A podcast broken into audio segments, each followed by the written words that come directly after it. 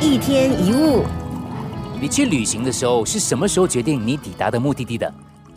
是坐在飞机那一刻，还是飞机起飞的时候开始，甚至是更早？当你开始计划旅行的念头，想着我要到日本，我要到欧洲，就开始决定你抵达的目的地呢？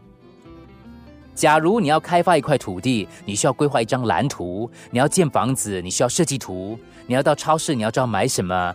如果你到车站去搭车，必须知道目的地。要是你不知道要往何处去，肯定彷徨又茫然。人之所以茫然，是因为不知道到底要什么。在每个人生阶段，给自己定下长远目标，还有明确的完成期限，这个很重要。因为当你确定自己的人生目标之后，把眼光放远，自然就会知道什么该做，什么不该做。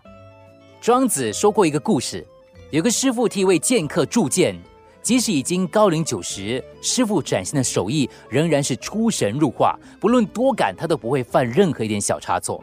这一天，这个剑客就问了师傅：“这么了不起的铸剑功夫，你是天生的，还是你有什么特殊的秘诀？”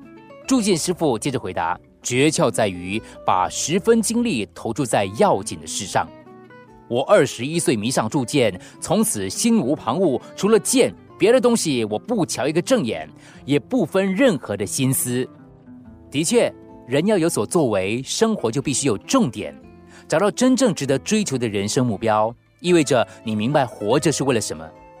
有目标的人在奔跑，没目标的人在流浪，因为他不知道要去哪里。不要在不对的地方找你要的东西。所谓的努力，并不是盲目的投入，而是你知道自己应该往哪个方向走。如果你觉得人生很迷茫，不想再纠结于现状，就要给自己设定目标。想想在生活当中是什么能够驱策你不断前进？是梦想、工作、金钱，还是家人，还是爱人？方向对了，就不怕路远。有了目标，梦想就会不远。一天一物。